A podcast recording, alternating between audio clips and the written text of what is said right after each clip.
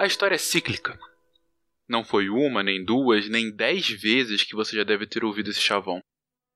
A história se repete, e por tal precisamos compreendê-la para aprendermos no presente os erros do passado a fim de evitá-los no futuro. A história é cíclica. E olhando em retrospecto, muitas vezes parece ser irônica. Por vezes um escárnio, noutras um mapeado de mau gosto, mas é inegável o fascínio que temos por compreender, afinal, de onde viemos. Tomemos, por exemplo, controverso maestro e compositor germânico Wilhelm Richard Wagner. Controverso, veja você, aos olhos de hoje.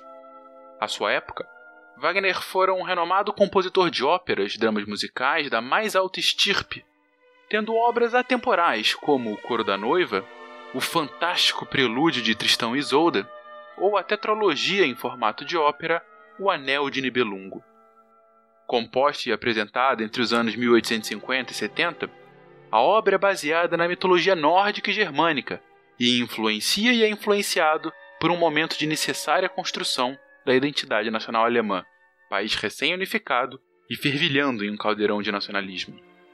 Wagner e suas obras foram, por muitas décadas, um exemplo para o povo alemão. A construção forte das raízes míticas desse povo foi trabalhada profundamente na primeira metade do século XX tendo sido apropriada, por fim, por Hitler, o que leva muitos erroneamente a acusarem o compositor de um nazista antes de seu tempo. Tal anacronismo, contudo, é superado por sua obra, que transcendeu o tempo, elevando-o a um clássico da música erudita. Uma das mais reconhecidas passagens dessa grande obra é o prelúdio do terceiro ato da segunda ópera, nomeado de As Valquírias. Nesse prelúdio, essas guerreiras nórdicas chegam cavalgando para transportar para o Valhalla os heróis caídos em batalha. Uma posição de destaque, de mérito.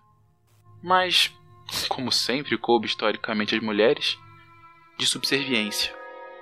Pois a história, ela é cíclica, até o exato momento em que deixa de sê-lo.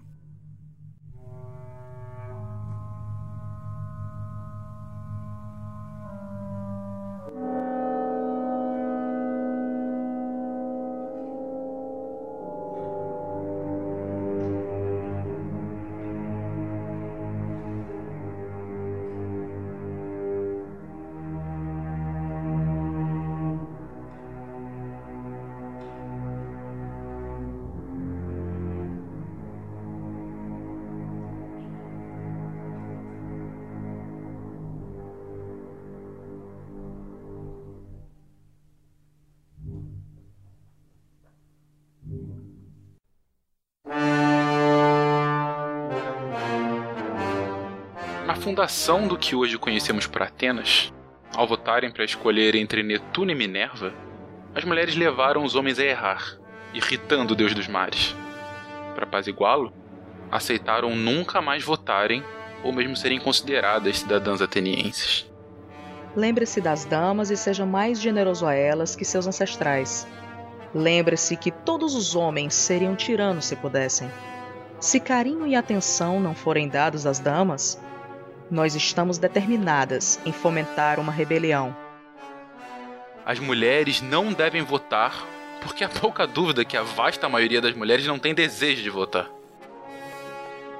Eu já alertei contra o costume de confinar meninas às suas agulhas e fechá-las de toda a vida política e civil, pois ao estreitarem suas mentes, elas tornam-se incapazes de serem plenas. Eu não desejo que as mulheres tenham poder sobre os homens, mas sobre nós mesmas. As mulheres não devem votar porque todo governo se estabelece na força, a qual as mulheres, débeis física, moral e socialmente, são incapazes de contribuir.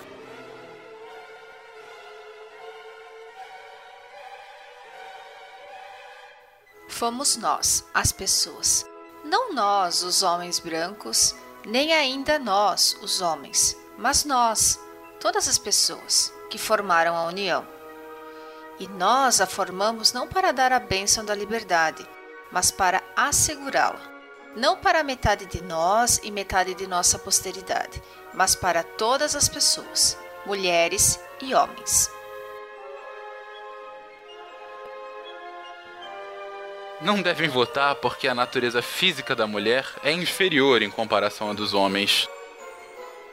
Aquele homem diz que as mulheres precisam ser ajudadas a entrar em carruagens, erguidas para passar sobre valas e receber os melhores lugares em todas as partes. Ninguém nunca me ajudou a entrar em carruagens, a passar por cima de poças de lama, nem me deu qualquer bom lugar. E eu não sou uma mulher? Olhem para mim!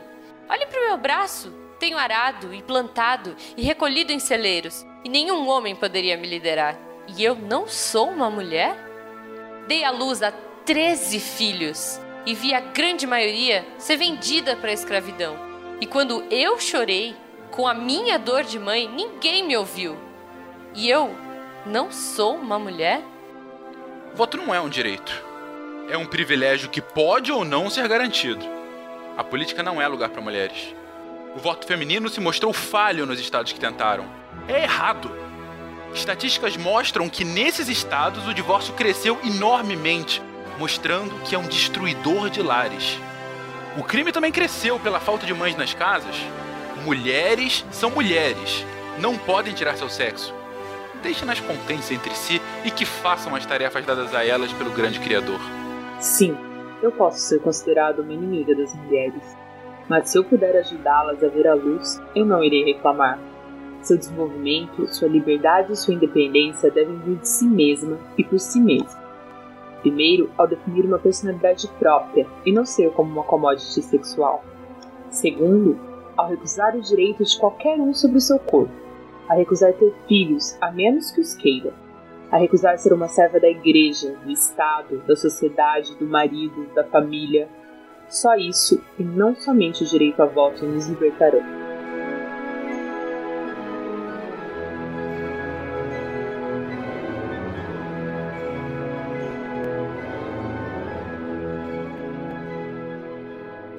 Situação é perigosa. Nós geralmente ouvimos comentários que as mulheres conseguirão poder votar se elas forem persistentes. Isso é verdade se os homens não forem firmes, sábios e masculinos o suficiente para evitar isso. Não é necessário ser um estudante de biologia para saber que uma minoria de mulheres tem a inclinação natural de usurpar as funções sociais e cívicas do homem. O voto não dará à mulher nenhum direito que ela precise ou já não tenha. Isso é indiscutível.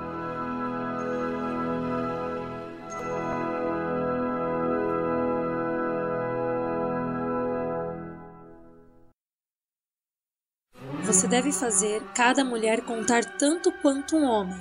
Você deve ter um padrão equânime de moralidade. E a única forma de fazê-lo é dando poder político às mulheres, para que tenhamos padrões de moral iguais aos registrados na lei dos homens.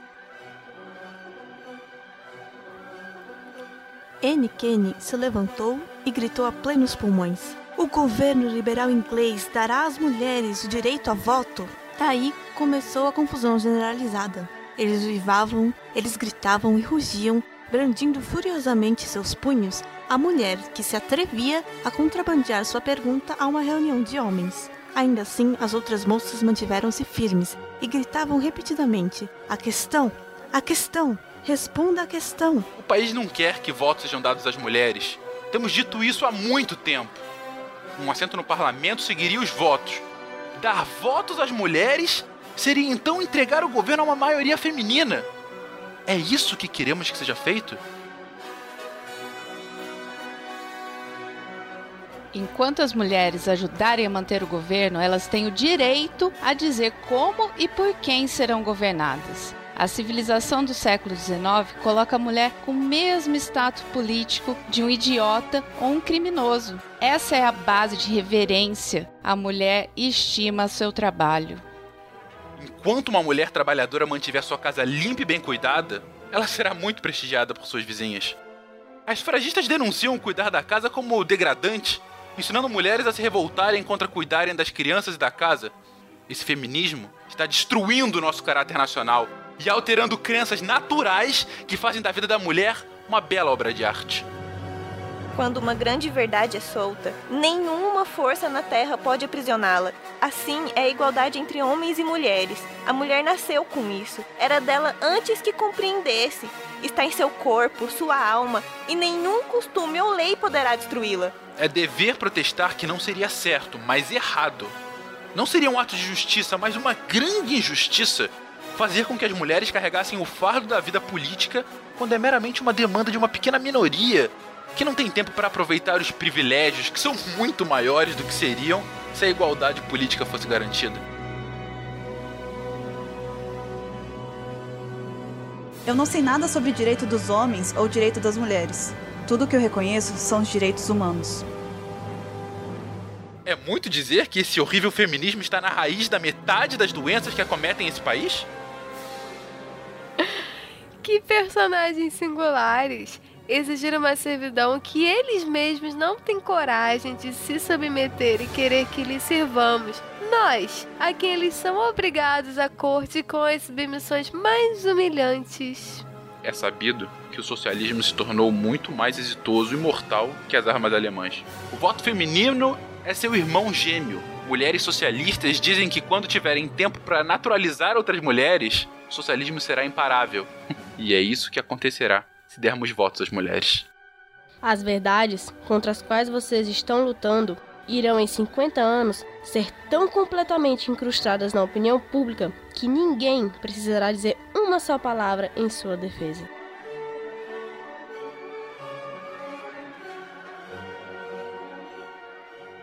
Nenhuma mulher pode ter conhecimento prático de navegação, de mineração ou qualquer outra matéria de grande importância. Legislar sobre essas matérias não seria inteligente, e suas leis poderiam ser altamente ofensivas às mesmas pessoas que elas queriam ajudar. Se marinheiros e mineiros se recusarem a obedecer às leis, quem irá enforçá-las? Os homens! Senhores, solicitamos a vocês, nossos únicos representantes, que aprovem imediatamente o sufrágio feminino, a fim de que as mulheres de nossa nação possam ser dotadas com liberdade política. O mundo não pode ser metade democrático, metade autoritário. O voto feminino está chegando, é inevitável. Vocês sabem disso. Irão vocês, honoráveis congressistas, ajudá-lo ou dificultá-lo? Em que lado da história ficarão? Nós somos diamantes brutos. Pela impulsão e labuta, saímos fortes. Somos o sopro da terra. Nossos úteros falam do nascimento da humanidade. Somos sementes salpicadas em solos pútridos. Ainda brotamos com cada tempestade. Não estamos aqui para sobreviver. Estamos aqui para viver. Interna e externamente. Na incandescência de nossa existência. Sim, nossas vozes às vezes podem ser quebradas. Mas nosso espírito continua indestrutível. Somos mulheres. Somos mulheres. Somos mulheres. Somos mulheres. Somos mulheres. Somos mulheres. Somos mulheres. Sem remorso. Do final do século XIX ao início do século XX, em especial após a Primeira Grande Guerra, todas as grandes democracias do mundo mudaram suas regras de votação, permitindo o voto feminino, elevando-as a um status de cidadãs plenas. Atualmente, nenhuma democracia limita o voto feminino. Pela primeira vez em 6 mil anos de história documentada, homens e mulheres são, em teoria, politicamente iguais. O que não quer dizer que a igualdade no voto se reflita necessariamente em igualdade na prática. Apesar de constituírem ligeira maioria na população global, apenas uma a cada cinco parlamentares são mulheres em todo o mundo, e somente dois países, Ruanda e Bolívia, têm mais mulheres do que homens no seu legislativo. Menos de 10% dos estados soberanos são governados por mulheres, e mesmo a participação em nível local, cidades e províncias, é completamente marginal.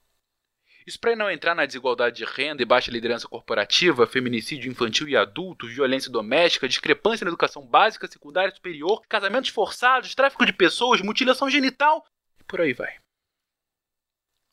Cada uma das falas desse programa foram transcritas à risca ou interpretadas a partir de diversas fontes reais que constituíram a história, em especial a partir do século XIX. Para os argumentos estudantes sufragistas foram citados, dentre outros, Grace Saxon Mills, o senador J.B. Sanford e até o New York Times. Para os argumentos pró-mulheres foram citados Abigail Adams e Mary Wollstonecraft, Susan B. Anthony, Sue Junior Truth e até a brasileira Nízia Floresta. A lista completa de cada uma das falas e a quem pertence está no post desse episódio. Para finalizar, um último questionamento. Ao pegarmos os argumentos que fundamentavam as posições contrárias à emancipação feminina e compará-los com o que lemos, ouvimos e lamentamos, em tantos outros debates sociais atuais, é de alguma forma possível negar que a história é de fato cíclica?